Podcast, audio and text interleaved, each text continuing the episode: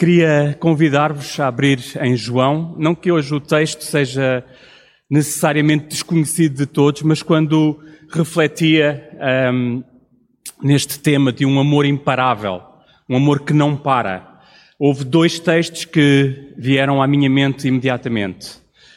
Um foi o que o Paulo leu, de Romanos 8, e iremos falar dele durante este tempo mas também o texto de João 3,16. Eu creio que será a maior expressão de um amor imparável. E queria-vos convidar então a poderem abrir em João 3,16. E este mês de dezembro temos falado sobre amor prodígio.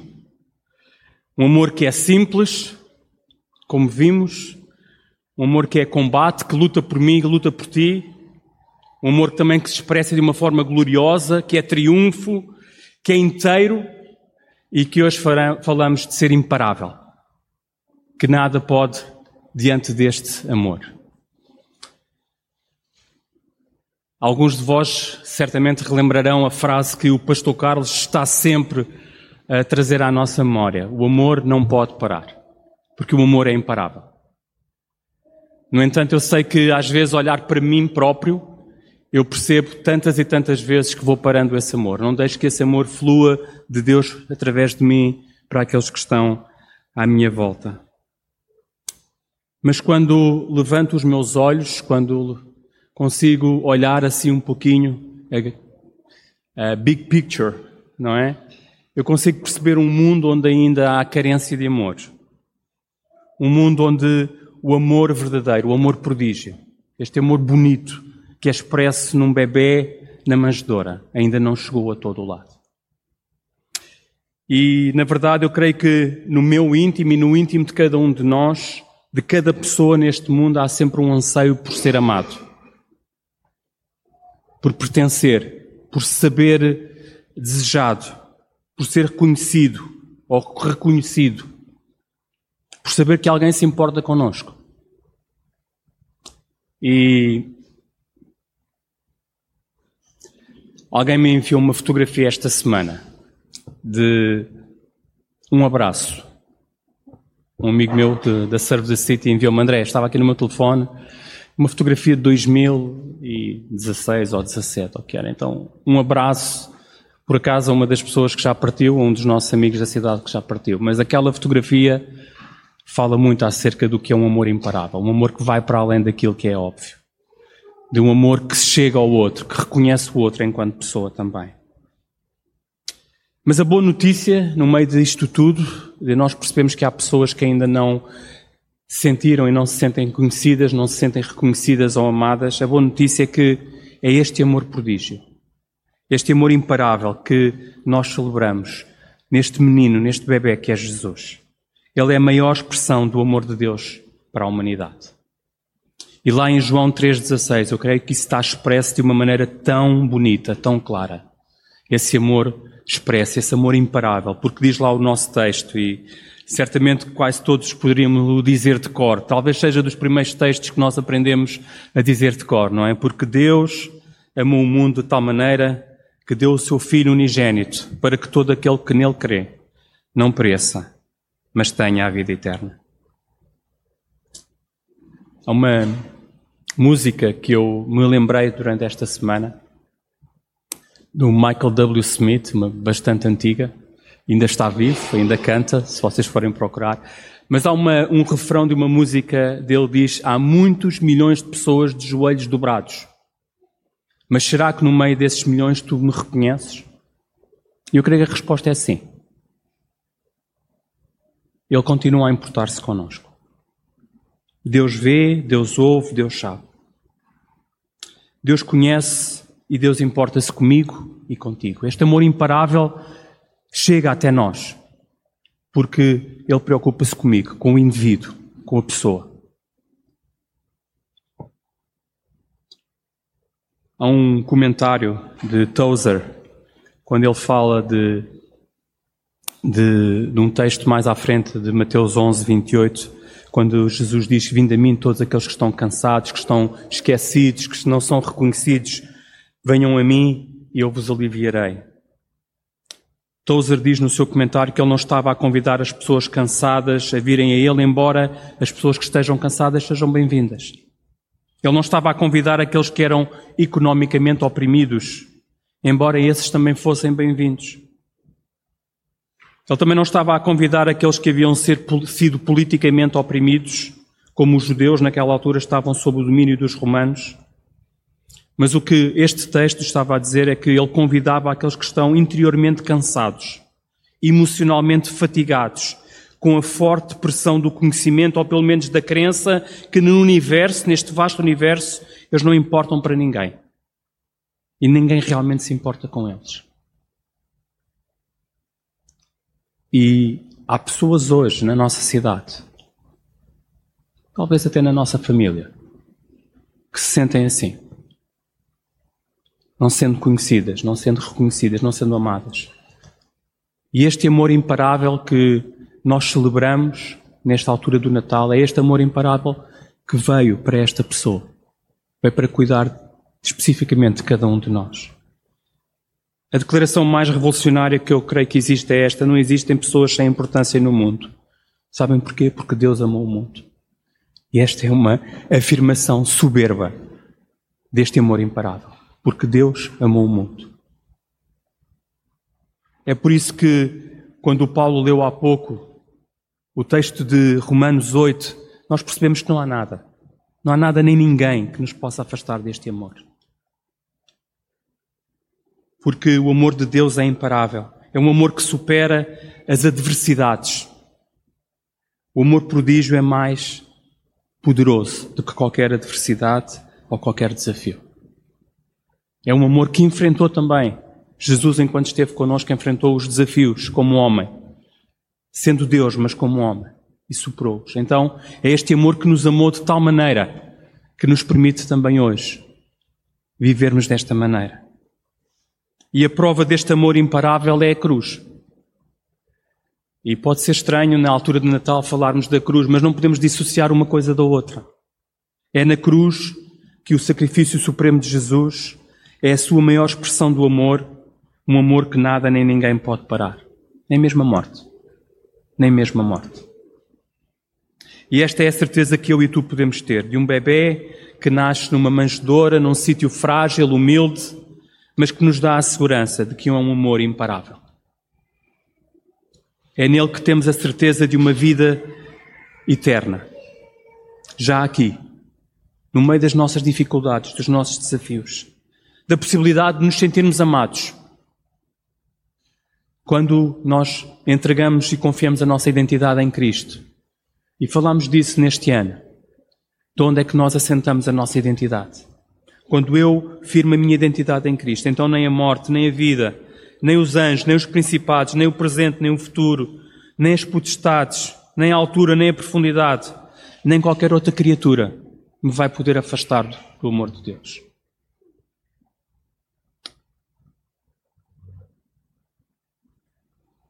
E dizer-vos que durante muito tempo eu vivi, eu próprio vivi firmado na minha convicção de que às vezes não era amado. Porque eu não estava a afirmar a minha identidade naquele que era imparável, naquele que me amou de uma forma imparável, que era Jesus.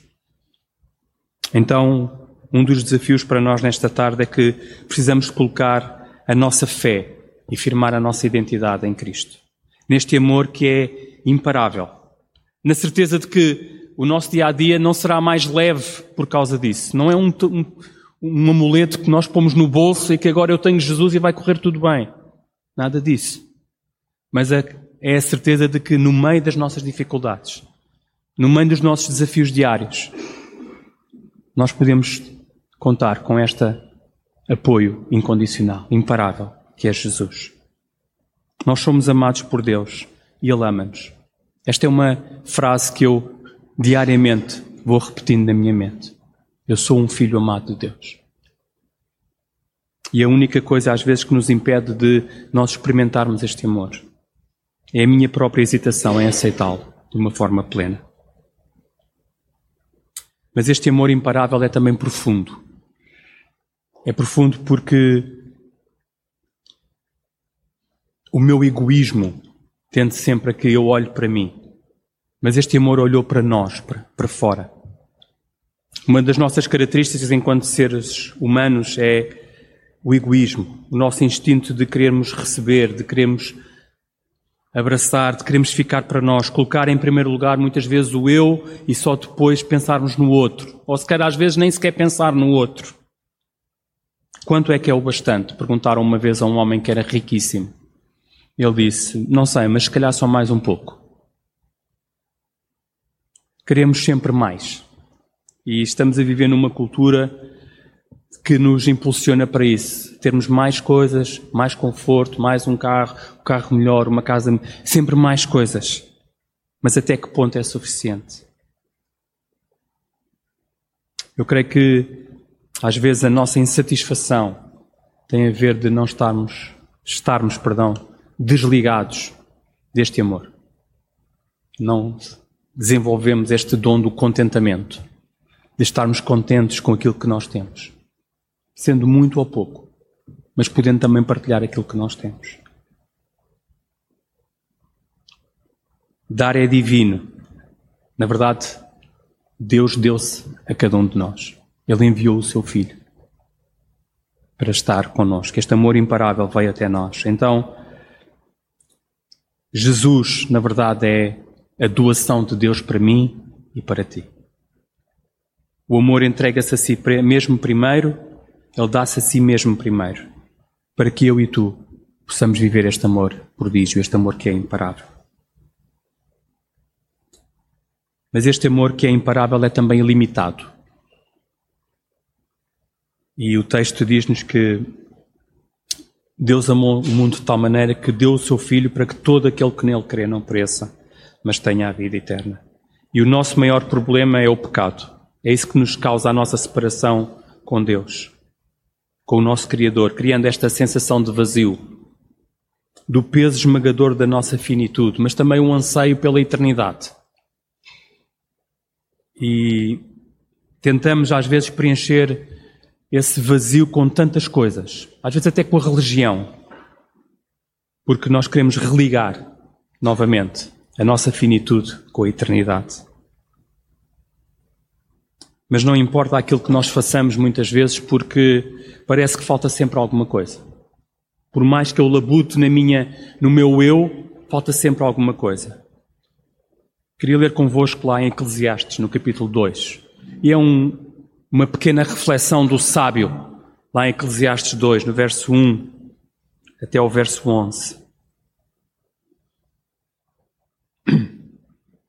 E ao lermos poderão pensar, uau, isto foi escrito há tantos anos atrás, mas parece que foi escrito alguns esta semana. Então eu disse para mim mesmo, vou mas é tentar divertir-me e gozar bem a vida. Mas também isso é uma ilusão.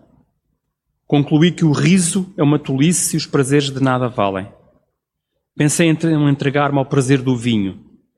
Embora o meu espírito continuasse guiado pela sabedoria, quis experimentar para ver se seria essa a melhor maneira de gozar o pouco tempo que vivemos neste mundo. Realizei grandes coisas. Construí casas, plantei vinhas, cultivei hortas e pomares e plantei toda a espécie de árvores de fruto. Fiz represas de água para verdejar todas essas árvores e plantas. Adquiri escravos e escravas e tive também alguns nascidos em minha casa. Possuí muito mais vacas e ovelhas do que todos os que existiram antes de mim em Jerusalém.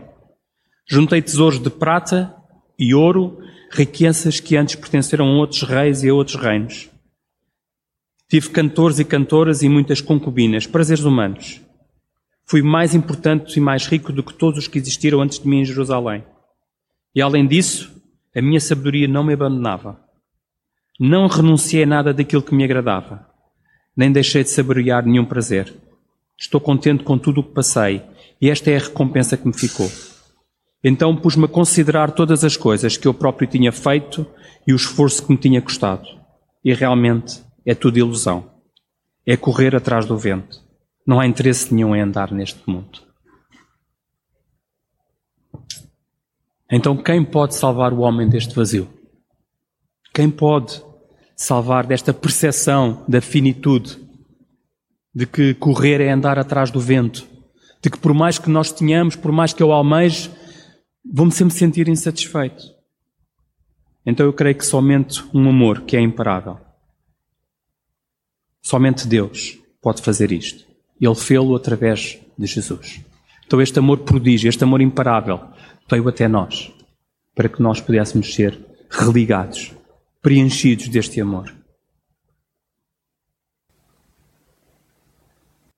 E Jesus disse que este amor é também para toda a eternidade, para que todo aquele que nele crê não pereça, mas tenha a vida eterna. Então, esta é, foi o próprio Jesus, lá no Evangelho de João, no capítulo 17, versículo 3, que disse: Esta é a vida eterna, que te conheçam a ti, como teu único Deus verdadeiro, e a Jesus a quem enviaste. E a vida eterna não diz somente respeito àquilo que vai acontecer depois de nós morrermos. Eu acredito que a vida eterna tem respeito também aqui e agora, da forma como eu vivo, olhando para lá, já para a eternidade, com uma vida em comunhão com Deus, conhecendo este amor de Deus e desfrutando já agora da sua presença. Lá em João no 3, no versículo 13, ele vai dizer que Jesus é o Filho do Homem que veio do céu. Então, eu creio que Deus enviou Jesus não apenas para que pudéssemos ir para o céu após a morte, mas também para poder trazer o céu à terra, para que o pudéssemos experimentar já, aqui e agora, um lugar de glória. E não apenas ficarmos fechados neste lugar de glória, mas partilhá-lo com outros que estão à nossa volta. É por isso que em Jesus os nossos anseios mais profundos são satisfeitos, porque a nossa relação com Ele é restaurada. Então Jesus é a expressão máxima deste amor imparável, que começa na manjedoura, mas também que se expressa na cruz do Calvário. Um amor prodígio, é um amor que é para mim, é um amor que é para ti também.